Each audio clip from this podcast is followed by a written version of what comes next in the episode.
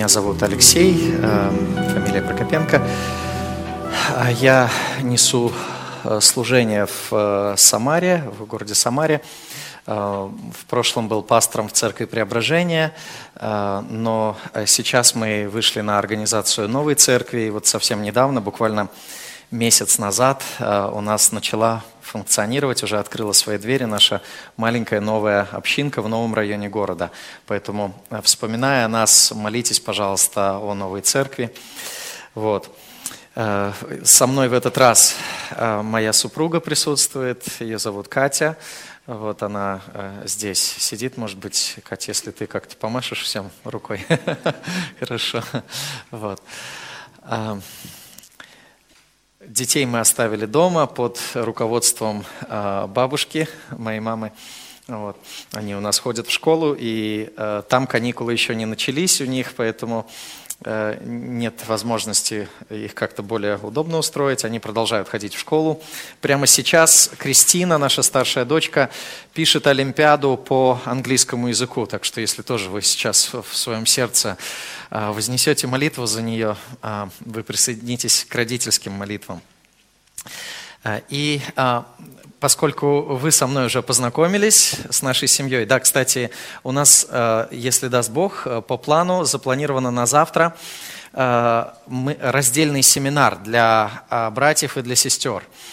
И мы в какой-то момент, завтра после обеда, мы разделимся на две группы, и я буду проводить семинар со специфической темой именно для братьев, а Катя будет проводить в это время семинар для сестер. Вот, поэтому вы можете э, заранее запланировать это и приготовиться к этому. Я думаю, что это будет интересно и полезно. Поскольку вы с нами уже немножечко познакомились, позвольте познакомиться теперь с вами. Э, конечно, я не запомню все имена. Э, я Последний раз был здесь у вас в гостях, кажется, года три назад. Многие лица знакомые, я помню лица многих людей, но, к сожалению, имена, конечно, забываются быстрее. Вот, ну, поэтому вы не обижайтесь, пожалуйста, если я буду переспрашивать или просить напомнить, как вас зовут. И я сейчас не буду просить каждого из вас выкрикнуть свое имя, как это делают иногда в детских лагерях, всяких детских программах. А, меня больше интересует знакомство с, с вами а, вот в каком плане. Поскольку наша тема, тема нашего семинара – это семья, мне хотелось бы узнать, кто из здесь присутствующих уже состоит в браке? Поднимите, пожалуйста, руки. Угу, спасибо. И кто из здесь присутствующих еще не состоит в браке, но думает, что когда-нибудь, возможно, он женится или выйдет замуж? Поднимите, пожалуйста, руки. Хорошо, несколько человек. А кто из здесь присутствующих не состоит в браке а, и а, думает, ну, если я и женюсь, то только на своей маме?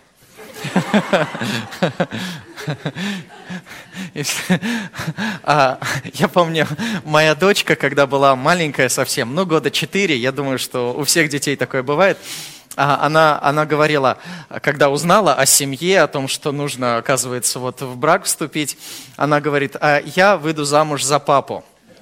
Вот. А, ну, мама ей говорит, «Э, за папу нельзя, он уже он уже занят, да, у него уже есть мама. Она, подумав тогда, а, говорит, ну, я тогда а, выйду замуж за дедушку. Ну, второй как бы лучший вариант. А, ну, сказали тоже, за дедушку тоже нельзя, у него уже есть бабушка. А, но дело в том, что мы, надо понимать специфику, мы с детьми, я в частности, всегда говорю с детства по-английски, я с детьми не говорю по-русски. Вот, поэтому этот диалог шел на английском языке. Вот, и тут она переходит на русско-английскую речь такую и говорит, ну, я тогда никого мерить не буду ну, мерить в смысле to marry, да, жениться, выходить замуж. Вот. Говорит, я тогда никого мерить не буду. Хорошо. Поскольку здесь присутствуют и те, кто уже давно состоит в браке, и те, кто еще а, не имеет своей а, собственной семьи, я думаю, что мы постараемся на наших семинарах, у нас достаточно много времени, целых три дня, мы постараемся затронуть темы, которые будут актуальны и для тех, и для других. Поэтому мы постараемся дать общее такое учение о браке с самого начала и до конца, настолько, насколько мы можем э, эти темы осветить, затронуть. Э, и я думаю, что даже если вы уже состоите в браке, и, может быть, даже вы уже прожили 20, 30, 40, 50 лет вместе, я думаю, что все равно даже те темы, которые говорят о начале создания семьи, о вступлении в брак, они вам все равно могут быть полезны вот с какой точки зрения. А, когда к вам будут обращаться за советом молодежь, вы будете а, знать тоже библейское наставление, и у вас будет материал, информация, как можно помочь, в каком направлении направить молодых людей, которые еще только готовятся вступить в брак. Поэтому я думаю, что все эти темы будут для нас актуальны. Ну и а, последний организационный момент, а, который мы сейчас затронем. А, так, я по расписанию сейчас сориентируюсь. Наш перерыв будет в 10.45. Ну, посмотрим. Сейчас время уже прошло. Может быть, мы э, будем сдвигать немножко перерывы, да? Я думаю, вы еще не хотите пока пить кофе через 20 минут. Э, наверное, мы чуть-чуть по-другому. Э, вот здесь у нас следующие две темы объединены, а мы наоборот. В общем, сдвинем немножко перерыв. И мы постараемся сделать так, чтобы э, периодически мы могли оставлять время для ответов на вопросы. Так что если э, будут у вас вопросы, э, мы прямо с места сможем их задавать и насколько сможем, постараемся их обсудить. Итак, давайте приступим к теме семинара. Самая первая тема, я ее заглавил так. Секрет счастливого брака. Секрет счастливого брака. Вы все хорошо знаете известное э, детское произведение, которое переведено на многие языки, э, и фильмы сняты по этому произведению. Это «Алиса в стране чудес» Льюиса Кэрролла. Так вот, э, в «Алисе в стране чудес» есть замечательный эпизод. Алиса попадает в сказочный мир, и там встречается с одним из первых обитателей этого сказочного мира – с которого начинается знакомство э, вот с этой страной чудес, это чеширский кот. Чеширский кот. И между ними завязывается такой диалог. Алиса говорит, скажите, пожалуйста, куда мне отсюда идти? Это зависит от того, куда ты хочешь попасть, ответил кот. Мне все равно, сказала Алиса. Тогда все равно, куда идти, заметил кот. Только бы попасть куда-нибудь, пояснила Алиса. Куда-нибудь ты обязательно попадешь, сказал кот. Нужно только достаточно долго идти. Мудрые слова, да? Вот так же и в семейной жизни. К чему-нибудь вы обязательно придете. Нужно только достаточно долго идти. Но вот вопрос, понравится ли вам то, к чему вы придете? Вот это уже будет зависеть от того, куда вы будете идти. Чтобы прийти к радостной семейной жизни, нужно идти к тем целям, которые установил для семьи Бог. Давайте мы рассмотрим э, на нашей первой теме э, такие вопросы, как неправильный подход к браку, правильный подход к браку, следствие правильного подхода и пути его осуществления – Неправильный подход, куда не нужно идти. Правильный подход, куда нужно идти. Что мы найдем в конце этого правильного подхода? К какой цели, иными словами, мы будем стремиться или э, в какую точку назначения мы придем? И как же нам достичь вот этого правильного подхода и этой правильной цели. Вот э, такая наша дорожная карта, в таком направлении мы будем двигаться. Начнем с неправильного подхода к браку. Неправильный подход к браку. Люди женятся и выходят замуж по разным причинам. Кто-то женится, а, потому что он хочет чувствовать себя взрослым. И все его друзья уже поженились, все над ним смеются и говорят, а ты что, маменькин сыночек? И вот он думает, ну да, мне тоже надо уже жениться. Или все друзья и все подружки переженились, повыходили замуж, они все встречаются с семьями, а ты вдруг чувствуешь себя таким одиноким, оставленным, а, тебе даже уже не с кем пообщаться, потому что все твои друзья уже с семьями, уже все женатые, и ты как бы выброшен за борт, у них уже семейные интересы, они уже там говорят о детях, а ты приходишь и чувствуешь себя не в, не в своей тарелке. И вот некоторые люди по таким причинам а, думают о создании семьи. Кто-то хочет вступить в брак, чтобы узаконить свои инстинкты а, и получить как бы законный способ для удовлетворения заложенных инстинктов – а кто-то хочет выйти замуж, чтобы убежать от родителей, потому что родители уже надоели, они какие-то не такие, э, постоянно придираются, и хочется уже махнуть рукой, бросить все и жить отдельно. В общем, есть множество разных причин, и это все неправильные причины, которые мы сейчас а, обозначили. Но, наверное, самая частая причина, которая объединяет с собой все – самая частая причина, которая объединяет с собой вот все те варианты и также множество других вариантов, которые мы даже не назвали. Самая частая причина, почему люди вступают в брак, это желание стать счастливыми. Желание стать счастливыми. Я думаю, что вы согласитесь со мной, что это у большинства людей общая причина для вступления в брак. Люди ищут от брака счастья. Однако вскоре они сталкиваются с большими проблемами. Вскоре они сталкиваются с большими проблемами.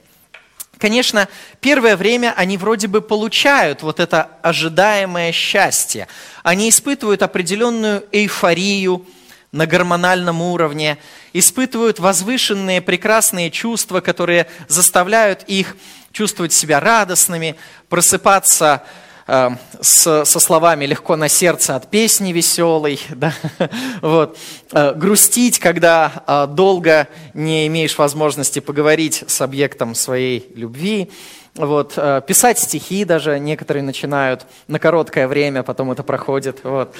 А вот это то, что называется влюбленностью – это то, что называется влюбленностью. Это, в общем-то, физиологическое, гормонально обусловленное явление, которое совершенно одинаково испытывают что верующие, что неверующие. И это показывает, что это явление не духовное, а именно физиологическое. Это явление не от Духа Святого, то, что вас переполняют такие светлые чувства, и вы пишете стихи.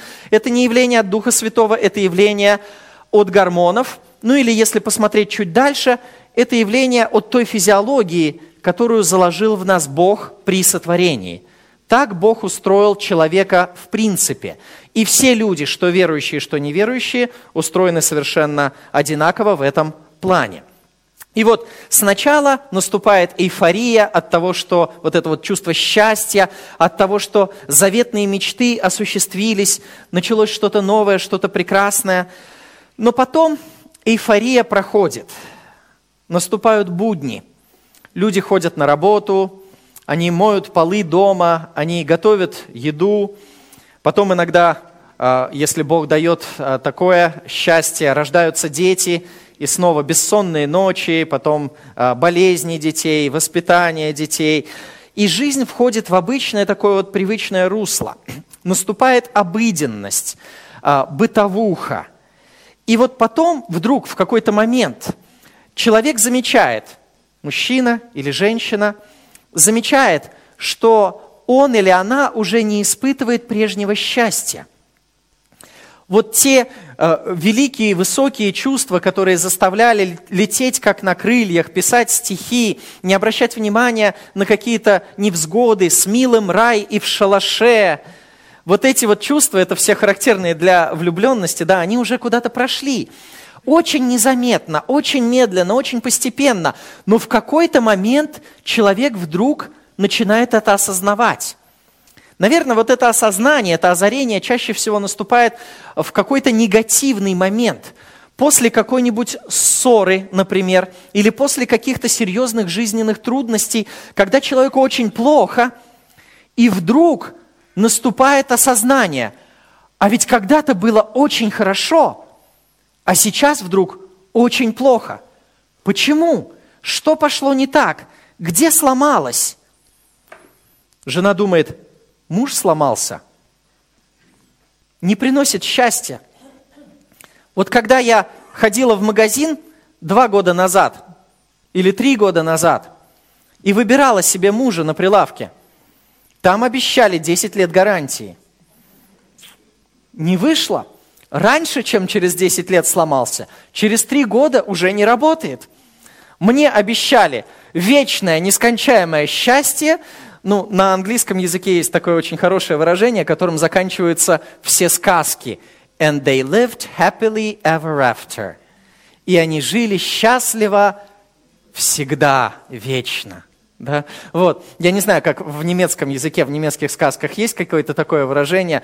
А, в русском, я не помню, жили они долго и счастливо. Да? Жили они долго и счастливо. Вот. И умерли в один день. Да? Это как-то несчастливо уже. Они не должны умирать, они должны вечно теперь жить долго и счастливо. Вот. А, так вот, вот это вот долго и счастливо почему-то не сработало. Обманули. Модель устарела. Что-то здесь не так. Что мы делаем, когда у нас что-то ломается? Ну, например, если телефон у нас сломался, что мы пробуем сначала сделать? Мы сначала, наверное, пробуем сами починить. Раньше были такие большие телевизоры, да, и нужно было вот с определенного уголка стукнуть, и вот если, если правильно стукнешь, он раз и снова начинает показывать, да. Вот. И мы тоже пробуем сначала сами починить. Муж сломался, надо с определенного уголка стукнуть. Только нужно найти, где этот уголок. И вот мы начинаем подбирать ключики. Где-то кто-то из женщин, из сестер начинает пробовать истерику Работает, не работает, иногда срабатывает. Кто-то начинает пробовать замыкаться и показывать своим видом, что ты виноват, ты должен что-то сделать. Ну, хотя бы цветы купи. Вот я не буду разговаривать, я буду там смотреть, стоять у плиты. А кто-то начинает как-то иначе манипулировать. То есть мы пытаемся сначала сами а, это починить. Или иногда более хороший способ – это когда люди просто разговаривают, они начинают требовать, разговаривать, объяснять. Смотри, я несчастлива, вот видишь, что ты со мной делаешь? Вот что ты наделал, вот в чем ты виноват. Видишь, какое у меня внутри глубокое несчастье. Ну-ка давай исправляйся. И вот жена сначала сама пытается починить своего мужа, но если это не получается, что она делает дальше? Когда у нас не получается починить какую-то сломавшуюся вещь, что мы делаем? Если мы сами не смогли ее починить, мы несем ее куда? в мастерскую, мы несем ее в ремонт. И вот жена, когда у нее не получилось мужа самой починить, она несет мужа в ремонтную мастерскую, к пасторам или к душепопечителям. Она приносит эту вещицу и говорит, знаете, что-то у меня самой не получается починить. Почините мне его вы, чтобы он исправился, снова заработал нормально, и я снова была счастливой. И вот они начинают работать, они пытаются починить его, ну, может быть, и ее тоже немножечко. И если все исправляется, то хорошо, но часто бывает так, что это не исправляется, и муж по-прежнему не приносит счастья. Когда нам совсем не удается починить вещь, когда в мастерскую мы принесли, нам возвращают ее и говорят, это починить невозможно. Что мы делаем? новую. Мы выбрасываем эту старую вещь, и мы покупаем новую. Мы делаем вывод, что вещь оказалась бракованная, ну или просто уже выработала свой срок. Вот точно так же и в браке, когда люди исчерпывают все возможные способы, чтобы починить этот аппарат по производству счастья, они делают вывод, что либо аппарат бракованный – слишком слабый, слишком недолговечный. Либо что он уже выработал свой срок. Ну да, дорогая, мы были счастливы, но теперь это закончилось, и мы должны это признать и как взрослые люди разойтись. Или, ну да, дорогой, когда-то я была с тобой счастлива, но теперь все изменилось. И тогда брак распадается, и люди пытаются найти счастье в ком-нибудь другом, и цикл повторяется. И в зависимости от того, насколько быстро люди проходят этот цикл, кто-то может попробовать второй раз, кто-то может быть и третий, кто-то четвертый, пятый. И есть некоторые рекордсмены, которые побывали в браке более двух десятков раз. Вы знаете, что даже зафиксирован э, рекорд в книге рекордов Гиннесса. Э, человек эм, который э, Глен Вольф, он был женат, насколько я помню, 29 раз на протяжении своей жизни. Люди пытаются, пытаются получить от брака счастье. Но проблема вот в чем. Проблема в том, что счастье не может быть целью брака, потому что никакой человек не может пообещать другому, что сделает его счастливым. Никакой человек не может пообещать другому, что сделает его счастливым. Поэтому жених, когда он вступает в брак, не может пообещать невесте, я сделаю тебя счастливой на всю оставшуюся жизнь. И невеста, выходя замуж, не может пообещать жениху, я сделаю тебя счастливым на всю оставшуюся жизнь. Так уж мы устроены. Бог сотворил человека таким образом, что по-настоящему счастливым человека может сделать только он сам. А, есть такое известное выражение, что человек сотворен с дыркой в сердце, и эта дырка в форме Бога. Только Бог может заполнить эту дыру, эту пустоту внутри человеческого сердца. Брак никогда не сможет стать заменой счастью в Боге. Августин говорил в своем знаменитом произведении «Исповедь», «Для себя ты сотворил душу нашу, и она не успокоится, пока не найдет покоя в тебе». Еще раз повторю эти слова, слова Августина. «Для себя ты сотворил душу нашу, и она не успокоится, пока не найдет покоя в тебе». Действительно, ни в каком другом человеке, даже самом хорошем компаньоне, даже самом прекрасном собеседнике и самом благородном человеке душа не может найти долговременного счастья, потому что вакуум в нашем сердце в форме Бога и может быть заполнен только самим Творцом, потому что человек сотворен – для Творца. В Евангелии от Марка, 12 главе 30 стихе Христос э, сказал самую великую заповедь из закона Моисеева. Он говорит, вот в чем заключается эта заповедь. «Возлюби Господа Бога твоего всем сердцем твоим, и всею душою твоей, и всем разумением твоим, и всею крепостью твоей». Вот первая заповедь.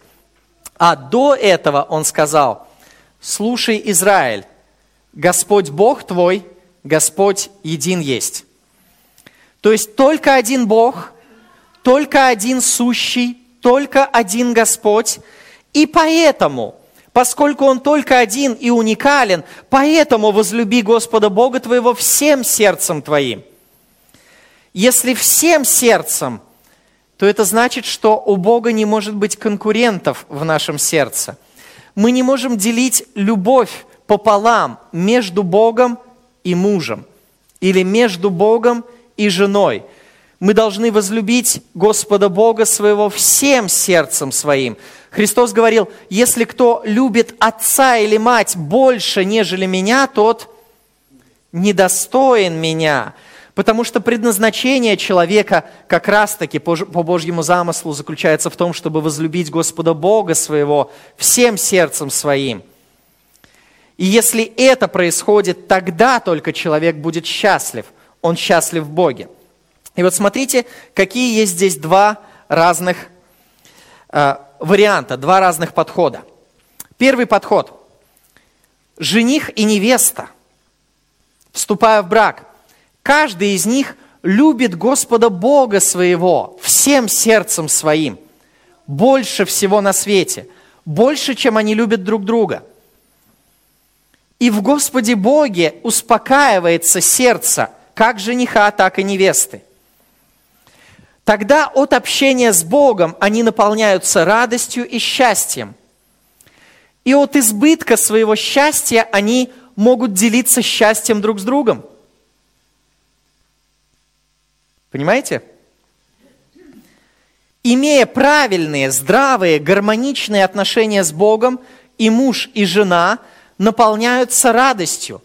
И от избытка вот этой радости они делятся своим счастьем друг с другом. И тогда они делают друг друга более счастливыми, чем они были до этого.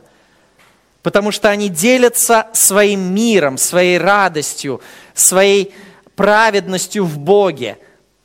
Их сердца переполнены шаломом. Вот эта полнота благополучия, когда нет недостатка ни в чем. Имея Бога, человек больше ни в чем не нуждается. И вот от избытка своего сердца он делится этим счастьем с другим. И тогда жених и невеста делают друг друга более счастливыми. Это один подход.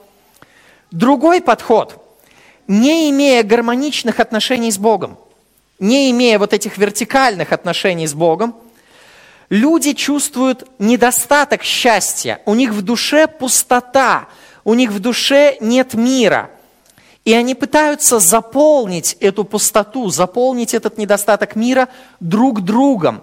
И тогда они смотрят друг на друга и говорят друг другу, дай мне счастье, дай мне счастье.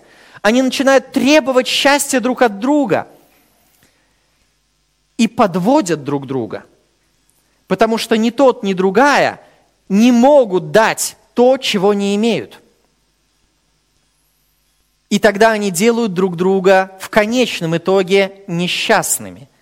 Когда все остальные костыли и подпорки, вот всякие гормональные, всякие подпорки, э,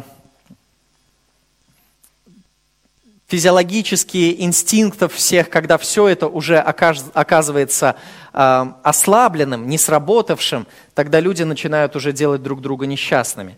Вот. Итак, неправильный подход к браку – ожидать, что брак сделает вас счастливыми. Правильный подход к браку – это когда мы находим счастье в Боге. И когда мы наполняемся счастьем от Бога, мы будем и сами довольны, и вдобавок к этому – от преизбытка своего счастья мы сможем делиться с другим, со своим мужем или со своей женой. В Писании очень много говорится о том, что верующий человек должен находить счастье в Боге в первую очередь. Например, 36-й Псалом, Псалом 36, 4 стих. «Утешайся Господом, и Он исполнит желание сердца твоего». Вот в ком мы должны находить утешение. Утешайся Господом, и Он исполнит желание сердца твоего. В Матфея 11 главе, 28-30 стихи, Христос говорит, «Придите ко мне, все труждающиеся обремененные. Вы утруждены, вам тяжело, вы чувствуете, как будто бы вы тянете тяжелый груз, труждающийся, бремя лежит на ваших плечах. Придите ко мне, и я успокою вас. Христос обещает дать свой мир и покой, дать счастье человеку. Возьмите иго мое на себя. То есть возьмите мои слова, мои заповеди. Повинуйтесь мне. Возьмите иго мое на себя и научитесь от меня. Возьмите иго, то есть бремя вот это вот, впрягитесь. Возьмите вот этот вот груз моих слов, моих наставлений. Научитесь от меня, ибо я кроток и смирен сердцем, и вы найдете покой душам вашим. В ком? В Иисусе Христе. В чем? В Его словах. Ибо иго мое благо и бремя мое легко. Следование заповедям Христа и жизнь в послушании Христу – это благое иго, которое не делает человека несчастным, но, но наоборот, дает счастье его душе – Итак, Христос призывает нас находить успокоение и счастье в Нем. Послание Колоссянам, 2 глава, 9-10 стихи. Колоссянам 2, 9, 10. «Ибо в Нем, в Иисусе Христе, обитает вся полнота божества телесно. И вы имеете полноту в Нем, который есть глава всякого начальства и власти. Во Христе обитает вся полнота божества – то есть сам Бог в своей природе, Он существует в трех лицах, Отец, Сын и Дух Святой. И каждое из этих трех лиц, оно не разделяет частично божество. Да? Божество не разделяется одна третья у Отца, одна третья у Сына, одна третья у Духа Святого. Но вот эта вот полнота божества наполняет в полной мере и Отца, и Сына, и Святого Духа. И вот в Иисусе Христе, в Сыне Божьем, в котором Бог открылся нам на земле – в Спасителе нашем, обитает вся полнота божества телесно. И поскольку в нем содержится все, что может дать человеку Творец Вселенной, мы имеем полноту в нем, 10 стих. Вы имеете полноту в нем. Если у вас есть Христос, у вас есть полнота. У вас нет никакого недостатка. У вас не может быть несчастья, если вы имеете Иисуса Христа. Нет, я не говорю, конечно, что ваше настроение не может колебаться. Я не говорю о том, что вы не можете испытывать какие-то трудности в жизни. Это все возможно. Но даже при колеблющемся настроении у вас будет утешение в Иисусе Христе. Даже при трудностях жизни у вас будет поддержка и подпорка, которая будет показывать, что если вам чего-то не хватает, значит это вам и не нужно. Если у вас есть Христос, в нем вы имеете полноту. Полнота – это значит, что нет никакого недостатка. Несчастье – это ощущение недостатка. Несчастье – это когда мы чувствуем, что чего-то нам очень сильно не хватает, без чего мы никак не можем обойтись. Например, брат Эдуард рассказывал мне, как недавно он... Я можно поделюсь секретом, где, где Эдик у нас? Вот. А, это, он рассказывал, как недавно он открыл для себя счастье в капучино, в итальянском только настоящем. Но потом он понял, что не в этом счастье. А, если у вас э, несчастье, это несчастье, это ощущение недостатка в чем-то, что нам чего-то не хватает, без чего мы никак не можем обойтись. Вот это нам очень нужно. Без этого мы не можем существовать по-нормальному, но не можем этого получить. И поэтому мы чувствуем себя несчастливыми. Но если Писание говорит, вы имеете полноту в нем, в Иисусе Христе, то это означает, что имея Христа, мы не можем чувствовать себя по-настоящему несчастными, потому что никогда не будет такого, что мы будем чувствовать и думать и верить, что нам чего-то не хватает, без чего мы не можем обойтись и никак не можем этого получить. Имея Христа, мы понимаем, нам хватает всего. Нет никакого недостатка. Он восполняет всякую нашу нужду. И если что-то у нас, чего-то у нас нет, значит, Он решил, что нам этого не нужно. И Он знает лучше. Итак, имея Христа – и веруя в Него по-настоящему всем сердцем, доверяя Ему, невозможно быть несчастным. Псалом 16, 15 стих. 16 Псалом 15 стих. «А я вправде буду взирать на лицо Твое, пробудившись, буду насыщаться образом Твоим». Псалмопевец говорит, что он насыщается образом Божьим. Созерцая красоту и славу Господню – он чувствует себя насыщенным, то есть он не испытывает чувство голода, жажды, недостатка. Он насысь, насытился образом Божьим. Имея Бога, невозможно чувствовать себя несчастным. Псалом 26, 4, 8 стихи. Псалом 26, 4, 8 стихи. «Одного просил я у Господа, того только ищу, чтобы пребывать мне в доме Господнем во все дни жизни моей, созерцать красоту Господню и посещать храм Его. Вот чего ищет Давид. Только этого ищу. Пребывать в доме Господнем. Зачем? Чтобы созерцать красоту Господню. Созерцая славу Божью, Его величие, Его мудрость. Пребывая в общении с Ним, человек насыщается этой красотой. И он только этого ищет, ничего другого не нужно – и в восьмом стихе этого, этого же псалма говорится, «Сердце мое говорит от Тебя, ищите лица моего, и я буду искать лица Твоего, Господи».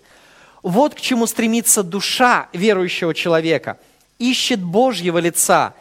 И когда он созерцает славу Божью, когда он видит Божье лицо глазами веры, ему больше ничего не нужно. Он счастлив. Бог восполняет всякую нужду. Псалом 62, 2-3 стихи. 62 Псалом, 2-3 стихи. «Боже, Ты Бог мой, Тебя от ранней зари ищу я. Тебя жаждет душа моя, по Тебе томится плоть моя в земле пустой, иссохшей и безводной, чтобы видеть силу Твою и славу Твою, как я видел Тебя во святилище». Вот стремление верующей души – искать Бога, жаждать по Нему – жаждать Его, томиться по Нему, желать видеть Его славу, потому что в этом счастье для человека. Исход 33 глава 18 стих, Исход 33, 18. Когда у Моисея была возможность просить у Бога все, что возможно, все, что он захочет, вот чего он попросил. «Покажи мне славу Твою». Покажи мне славу Твою. Вот самое главное желание верующей души – видеть славу Божью, потому что в этом человек обретает счастье. И, дорогие друзья, если действительно мы ищем счастья не друг от друга, не от нашего партнера по браку, от нашего супруга или нашей супруги. Если мы ищем счастье от Бога, ищем лица Его, созерцаем славу Его, в Нем находим успокоение, если мы утешаемся Господом, если мы приходим ко Христу и берем Его благое иго на себя, и Он успокаивает нас, если мы имеем полноту в Нем, если мы насыщаемся Его образом, если мы только одного просим у Господа, чтобы взирать на Его славу, только одного, ничего другого нам не нужно. Только одного просил я у Господа, того только ищу, чтобы созерцать красоту Господню. Если это вот характеризует наше мышление и стремление нашего сердца, то тогда мы будем счастливы в общении с Богом, потому что Господь открыл нам к этому общению свободный вход через Господа Иисуса Христа, который умер за наши грехи и воскрес – Через Иисуса Христа мы свободно приходим в престольную комнату Творца Вселенной. И мы можем свободно общаться с Ним, созерцать Его красоту и наполняться всей, всей Его полнотой и всеми Его благами и всем миром, который исходит от Него. И тогда, каким бы ни был наш партнер по брагу, наша жена или наш муж, даже если они будут несовершенны – даже если они не будут давать нам того счастья, той эйфории, которую мы испытывали когда-то, например, при вступлении в брак, даже если они где-то будут неправильно себя вести, неправильно поступать по отношению к нам, где-то будут согрешать, а они будут согрешать? Будут согрешать. Есть кто-нибудь, кроме меня, у кого жена безгрешна? Ну, и вы понимаете, я не могу по-другому сказать. А, любой человек согрешает. И вот даже если будет согрешать против нас наша жена или наш муж, это не будет подрывать счастье в нашей жизни, потому что наше счастье мы находим в общении с Богом. Напротив, имея мир в сердце и счастье от общения с Богом, мы будем покрывать любовью недостатки нашей жены или нашего мужа. Мы будем прощать их согрешения против нас. И даже когда у них будет падать настроение, мы сможем их поддерживать. И даже когда у них какая-то меланхолия или депрессия или несчастье, мы сможем делиться своим оптимизмом и своим счастьем, своей радостью, которая у нас в Боге, с Ним. И тем самым помогать ему стать более счастливым, опять же, в Боге. Итак, вы видите, что вот такой вот подход будет правильный. И, кстати, вот этот вот подход к браку, его по-настоящему можно назвать секретом счастливого брака. Вот этот подход к браку, он является одновременно и ответом на проблему неверующего мужа или неверующей жены. Проблема смешанного брака, так сказать когда в семье один только человек верующий, а другой неверующий. Мы будем в будущем говорить на следующих темах, будем разбирать, почему воля Божья а, заключается в том, чтобы верующий женился на верующем. Это лучше. Но если мы обнаруживаем себя в такой ситуации, что, допустим, мы уже были в браке, и потом лишь один из людей уверовал, да, то есть уже люди были женаты, и потом лишь один обратился к Господу, только жена, муж остался неверующим, или только муж, а жена осталась неверующей. Или, если мы, например, женились, выходили замуж, думали, что это глубоко верующий человек, но впоследствии оказалось, что он отпал или она отпала от Бога. Даже в такой ситуации наша жизнь не обречена на несчастье. Напротив – даже в такой ситуации мы можем быть счастливыми. Почему?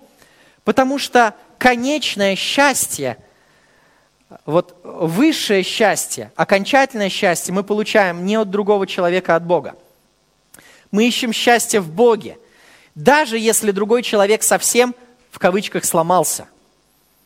Даже если он совсем не дает нам никакого счастья. И тогда мы можем быть счастливыми, потому что ничто не может преградить нашего общения с Богом. Если Бог за нас, кто против нас? Кто отлучит нас от любви Божьей во Христе Иисусе? У нас есть свободный доступ к Господу через Иисуса Христа, и мы можем быть счастливыми в Боге, даже если другой человек полностью неверующий, и даже если он полностью ведет себя неправильно, и даже если по-мирски, казалось бы, тут нет никакого счастья, мы можем быть счастливы в Боге, и наоборот, мы можем стать таким образом инструментом Божьего влияния, евангельского влияния в жизни неверующего супруга или неверующей супруги. Итак, мы с вами сейчас рассмотрели неправильный подход к браку, искать счастье друг от друга, требовать «сделай меня счастливым». И правильный подход к браку – это искать счастье в Боге – что бы ни случилось в жизни вокруг нас, какие бы трудности, препятствия, несчастья нас не преследовали, мы ищем счастье в Боге и все преодолеваем силою возлюбившего нас, как говорит Священное Писание. Что будет следствием такого правильного подхода? Следствием вот такого правильного подхода будет то, что в семье будут проявляться не дела плоти, а плод Святого Духа. Когда мы ищем счастье друг от друга – мы поступаем по плоти. Это наша плоть ищет счастье в человеке. И если мы ищем счастье друг от друга, то мы будем поступать по плоти. В нашей жизни будут проявляться дела плоти. Если же мы ищем счастье в Боге, то это наш дух ищет счастье в Духе Божьем. И тогда в нашей жизни будут проявляться, будет проявляться плод Святого Духа. Откройте Галатам пятую главу, хорошо известное вам место Писания, Галатам пятая глава с 19 по 23 стихи. Галатам пятая глава с 19 по 23 стихи.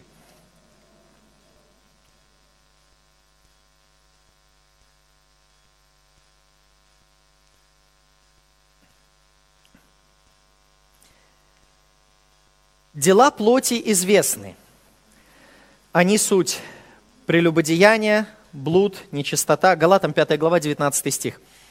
Дела плоти известны, они суть прелюбодеяние, блуд, нечистота, непотребство, идолослужение, волшебство, вражда, ссоры, зависть, гнев, распри, разногласия, соблазны, ереси, ненависть, убийство, пьянство, бесчинство и тому подобное. Предваряю, то есть предупреждаю, предупреждаю вас, как и прежде предупреждал, что поступающие так Царствие Божие не наследуют.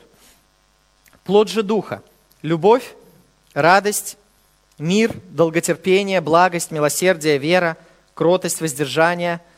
Но таковых нет закона. То есть против этих вещей нет закона. Закон не против этих вещей.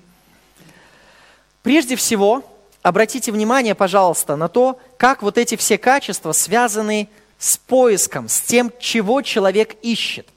Вот как мы до этого говорили, применительно в контексте брака – есть два возможных подхода. Либо искать счастье от человека, то есть наша плоть хочет получить счастье от другой плоти. Либо искать счастье в Боге. Наш дух стремится получить счастье в том, кто только один и является источником всего счастья во Вселенной. Так вот, если мы ищем счастье от другого человека и не получаем его, потому что он несовершенный, он не творец – а он греховное, несовершенное творение, то что мы начинаем делать? Дела плоти известны, они суть прелюбодеяния. Почему люди впадают в прелюбодеяние и нарушают завет супружеской верности? Потому что они ищут счастье для своей плоти и не получают его. Здесь, вот в этих отношениях, в браке со своей женой, не получает счастья и поэтому его плоть ищет счастья в каких-то других отношениях незаконных, запрещенных Богом. Дела плоти известны, прелюбодеяния, но это следствие неправильного подхода к браку, следствие того, что человек искал счастье в другом человеке. Блуд – это добрачные отношения. Почему люди впадают в блуд? до брака, потому что они ищут счастье для своей плоти, которое они думают получить от другого человека, что сейчас вот взаимоотношения с этим человеком принесут какое-то счастье. Это неправильный поиск счастья. Всякие другие вещи, связанные с какими-то, возможно, тоже сексуальными грехами, нечистота, непотребство, наверное, сюда можно отнести порнографию. Почему люди занимаются этим? Они ищут счастья от другого человека, от своей плоти. Идолослужение. Почему люди обращаются к идолам, к разного рода суевериям? Потому что они ищут счастья в человеке и не могут его получить, и они обращаются к гадалкам, к всякого рода колдовству и так далее, как тут дальше сказано, волшебство. Для чего? Чтобы приворожить другого человека, да? Это все то же самое, следствие неправильного подхода к браку, когда плоть хочет получить счастье от другой плоти. Дальше вражда, ссоры. Почему люди враждуют и ссорятся? Потому что хотят получить счастье, а кто-то кто-то противится этому. Кто-то вот встал и говорит, а я вот не дам тебе счастья. И мы начинаем враждовать. Нет, сделай так, как я хочу, сделай меня счастливым. Вражда и ссоры от этого рождаются, из-за неправильного поиска счастья. Зависть. Почему мы завидуем? Мы смотрим, ого, а он-то счастливый, а я-то нет. Почему он счастливый? Наверное, потому что у него машина лучше. И мы начинаем завидовать. Почему? ищем счастье не в том, не в Боге. И так дальше. Вы можете посмотреть по этому списку. Гнев. Почему мы гневаемся? Потому что этот человек обязан дать нам счастье. Он обязан поступить так, как мы хотим, как нам удобно, как нам комфортно, как нас сделать счастливыми. А он не делает этого, и мы начинаем гневаться на него. Да как ты смеешь не делать меня счастливым? Ты же раб моего счастья. Ты раб, который существует для того, чтобы своего хозяина осчастливливать. Вот единственное твое предназначение в этой жизни. А ты не выполняешь свою работу. И вот я гневаюсь, потому что ты такой плохой нарушаешь свои обязательства. Понимаете, да, как рождаются вот эти вот все дела плоти? Они рождаются от неправильного поиска счастья. Мы ищем, наша плоть ищет счастья в другой плоти. И другие вещи, те же самые, ненависть, убийство, это крайняя степень гнева, пьянство, тоже человек для своей плоти ищет счастья, не может найти его, несчастливый брак, а, неразделенная любовь, запил – потому что хочет заглушить вот эту вот боль, эту пустоту внутри, но он не имеет счастья в Боге, он не там ищет это счастье и пытается заглушить эту боль пьянством. И вот апостол Павел говорит, предупреждаю вас, как и прежде поступал, э, предупреждал, что поступающие так Царствие Божие не наследуют. Почему поступающие так Царство Божие не наследуют? Задумывались ли вы когда-то над этим? Ведь мы же спасаемся не делами – так чем же вот эти грехи, например, пьянство то же самое, или гнев, или зависть, чем эти грехи такие серьезные, может быть, это вот эти вот грехи хуже других грехов, что именно за них люди отправляются в ад, а с другими грехами как-то еще можно проскочить. Так или нет? Почему поступающие так Царство Божие не наследуют? Потому что когда вот этот вот паттерн, вот эта закономерность начинает характеризовать жизнь человека, если жизнь человека характеризуется поиском счастья в плоти, то есть во всех вот этих вот вещах, то что это говорит о состоянии его души? Что он не знает Бога. Понимаете? Если жизнь человека характеризуется как закономерностью – я не говорю о каких-то, может быть, отдельных падениях вот в этих сферах, в сферах этих грехов. Но когда как закономерность, вот это характеризует жизнь человека, то есть какие-то повторяющиеся вещи, то это показывает, что человек ищет счастья в плоти, и значит, он не знает Бога. Поступающие так Царство Божие не наследуют, потому что это характеризует неверующих людей. Какой же плод Духа? Если мы ищем счастье в Боге, в общении с Ним. Плод Духа, 22 стих. Любовь, радость, мир, долготерпение, благость, милосердие, вера, кротость, воздержание. То есть, когда мы ищем счастье в Боге, мы удовлетворены в Нем, мы послушны Ему, и Он начинает изменять наш характер и производить в нас вот такие вот плоды. Любовь, которая служит, которая долготерпелива, которая прощает, которая добра, которая надеется на лучшее, которая верит в лучшее. Радость, мир и так далее по этому списку. Дорогие друзья, задумайтесь, хотели бы вы жить в такой семье, где проявляются дела плоти?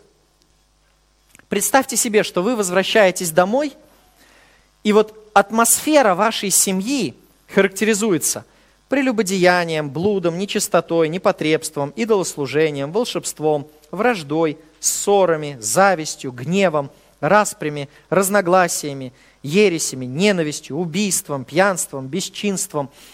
Хотели бы вы жить в такой семье? Конечно же, никто не хочет. А хотели бы вы жить в такой семье, где проявляется плод духа? То есть представьте, вы возвращаетесь с работы домой, и вы попадаете вот в такую атмосферу. Любовь, радость, мир, долготерпение, благость, то есть доброта, милосердие, вера, кротость, воздержание.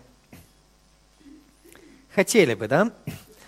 Вот в этом и есть секрет брака, секрет счастливого брака.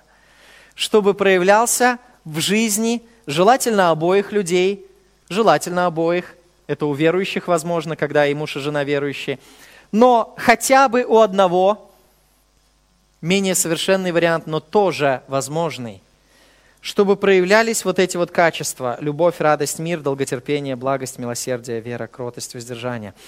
А как они могут проявляться? При каких условиях они будут проявляться?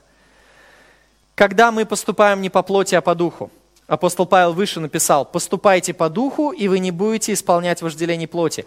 То есть, когда желательно оба супруга находятся под контролем Святого Духа, поступают по духу, то есть повинуются Духу Святому, и Дух Святой, соответственно, производит в них вот эти вот плоды. А это возможно тогда, дорогие друзья, когда супруги ищут счастье не друг в друге, а в Боге. Когда они ищут счастье в Боге, в них проявляются вот эти вот качества.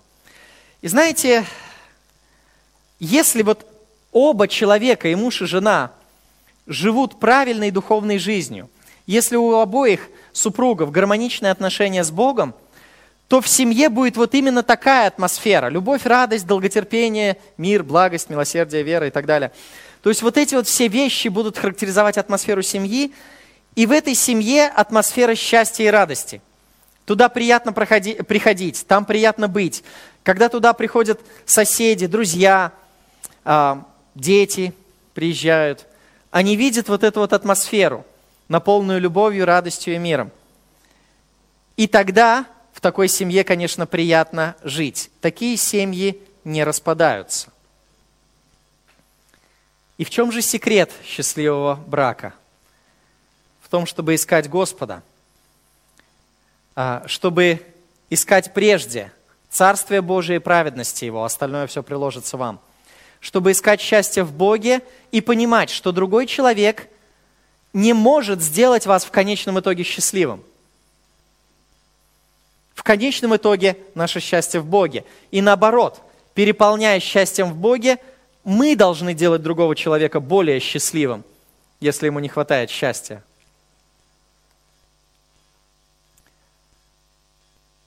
Когда много лет назад а, в нашей церкви еще а, не так уж было развито, еще не было семейного служения, а, и не было хорошего наставления. Самые-самые первые стали появляться только семинары на семейную тему. То вот на фоне этого вакуума, когда ничего мы не знали, нам казалось э, очень здорово, что проводятся какие-то семейные конференции. И вот там на этих семейных конференциях очень часто бывало так, что э, люди учили всяким таким вот э, секретам, как писать друг другу любовные письма – как делать какие-то другие вещи приятные, как решать конфликты и так далее.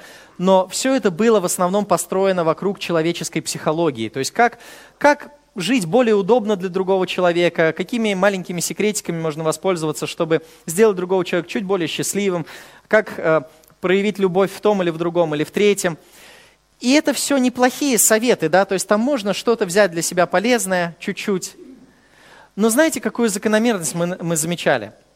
Мы замечали, что люди возвращаются после этих семейных конференций они возвращаются окрыленные, вдохновленные, так здорово, они прослушали много материала, разные темы а, о взаимоотношениях между мужчиной и женщиной. Это так все здорово. Потом они рассказывали, как они в последний вечер, там а, было, была организована а, романтическая атмосфера, там был хороший ужин приготовлен, стол, свечи, Э, красиво все накрыто, и вот такая вот, э, и они до этого писали друг другу любовные письма, и потом вот именно в этот вечер в романтической а, атмосфере муж и жена обмениваются этими любовными письмами, читают их, и это так все было здорово и так трогательно. Люди приезжали такие вот окрыленные, и казалось бы, все, у них, ну, как бы никаких проблем в браке быть просто не может. Но вот это настроение, оно э, продолжалось, ну, максимум две недели – и через две недели все возвращалось к прежнему. Потому что это очень поверхностно. Вот. вот это все не работает. Это все лишь срабатывает на уровне поверхностных человеческих эмоций. Но это примерно возвращает нас к, а, к периоду влюбленности. Это примерно возвращает нас к периоду влюбленности, чуть-чуть усиливает гормональный фон, то есть чисто физиологически. И это работает лишь до тех пор, пока наши надпочечники продолжают вырабатывать гормоны. Но они не могут их постоянно вырабатывать в повышенном таком количестве. Они все равно иссякают. И этот любовный фон тоже возвращается к прежнему. Это не есть ответ на семейные проблемы. Это лишь как бы допинг такой, небольшой допинг, чтобы побыстрее пробежать какую-то 100-метровку но этого не хватит на марафон. Для марафона, которым является семейная жизнь, да, по Писанию, пока смерть не разлучит нас. Вот для этого нужно что-то более глубокое и более серьезное. Так вот, дорогие друзья, для того, чтобы в вашей семье проявлялись любовь, радость, мир, долготерпение, вера и вот все вот эти качества, для этого не нужен какой-то особый семинар, для этого не нужна какая-то очередная конференция, для этого не нужно узнать какие-то секреты – пять шагов к, к семейному счастью, или три способа сделать ваш брак безотказно счастливым. Не нужны никакие тайные методики. Для того, чтобы семья была счастливой, нужно, чтобы проявлялся плод Святого Духа. Согласны? Видите эту логику? То есть нужно, чтобы проявлялся плод Святого Духа.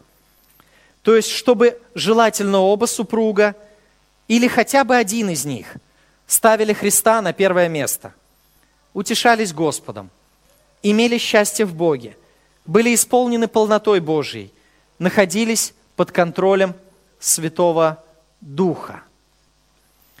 Поэтому, например, вы можете увидеть пожилых, пожилые пары, где муж и жена прожили вместе, может быть, 50, может быть, и больше лет. И они жили в то время, когда не было еще семейного служения в церкви. Такое слово никто не знал, семейное служение. Они не прочитали ни одной книги о том, э, христианских душепопечителей, о том, как иметь счастливую семью. Я ничего не имею против христианских душепопечителей, не поймите меня неправильно. Я говорю а, об этом не, а, с, а, не с сарказмом. Нет, я говорю просто реально, кон- констатирую факты, да, что они жили в то время, когда не было этих книг. И при этом они счастливы. И при этом между ними такая любовь, а, что молодые удивляются. Почему это возможно? Как это может быть? Это возможно тогда, когда и муж, и жена пребывают в Боге, и в них проявляется плод Святого Духа. И когда они оба имеют вот этот характер, любовь, радость, мир, долготерпение, благость, милосердие, вера, кротость, воздержание, когда вот эти вещи проявляются в характере и мужа, и жены, тогда семья будет счастливой, не зная никаких секретных методик и не прочитав ни одной книги а, по семейному душепечению. Нет, книги по семейному душепопечению могут помочь нам прийти к этому. Они могут напомнить нам о том, что именно важно и приоритетно в жизни. Но я говорю о том, что человек, даже читая просто Библию, слушая проповеди и пребывая в общении с Богом, он может иметь все это, потому что здесь нет никакого секрета. Секрет в том, что нет никакого секрета. Вот, как в, э, в мультике «Кунг-фу панда». Знаете такой мультик? Да. Э, у кого дети есть помладше, наверняка знают этот мультик. Вот, помните, там э, тайный ингредиент, был такой суп с тайным ингредиентом. И вот потом э, этот отец открывает сыну свой секрет, что вот в чем секрет моего супа с тайным ингредиентом, в том, что нет никакого тайного ингредиента. Вот что вот все те вещи, из которых суп состоит, они уже сами по себе достаточно вкусны. Не требуется никакого тайного ингредиента. Также и здесь, дорогие друзья, секрет счастливого брака в том, что нет никакого секрета. Имейте счастье в Боге, и вы будете счастливы всегда, независимо от того, как ведет себя другой человек. Ну и в самой идеальной ситуации, в самой идеальной ситуации, если оба супруга, и муж, и жена, ищут Бога, стремятся к Нему, пребывают в общении с Ним и наполняются от Него миром и счастьем – то тогда они друг друга делают еще более счастливыми, еще более радостными, потому что атмосфера семьи становится духовной, прекрасной. А это всегда атмосфера Божьего Царства, это всегда атмосфера радости. Да? Царство Божье не пища и питье, а что? Праведность, радость, мир в Святом Духе. Да? Вот. Там, где Царство Божье, где царствует Бог, там радость и мир. Так что нет никакого секретного ингредиента. Дорогие друзья, на этом объявляю нашу конференцию законченной. Больше говорить не о чем, нет никакого секретного ингредиента. Шучу, шучу. Конечно, нам есть еще о чем поговорить. Слово Божие много говорит о браке, мы будем об этом еще а, а, дальше рассуждать. Но вот это самое главное. Если вот этого мы не поймем, вот этой темы, то все остальное будет для нас лишь, как бы это сказать, будет для нас лишь уловкой, лишь, лишь попыткой искусственно сотворить то, чего нет. Если мы не поймем, в ком наше счастье и для кого предназначена наша душа, то все остальные вещи будут лишь человеческими психологическими уловками, которые не будут работать в конечном итоге, не будут работать долго. Вот эта тема самая главная. Ищите счастье в Боге.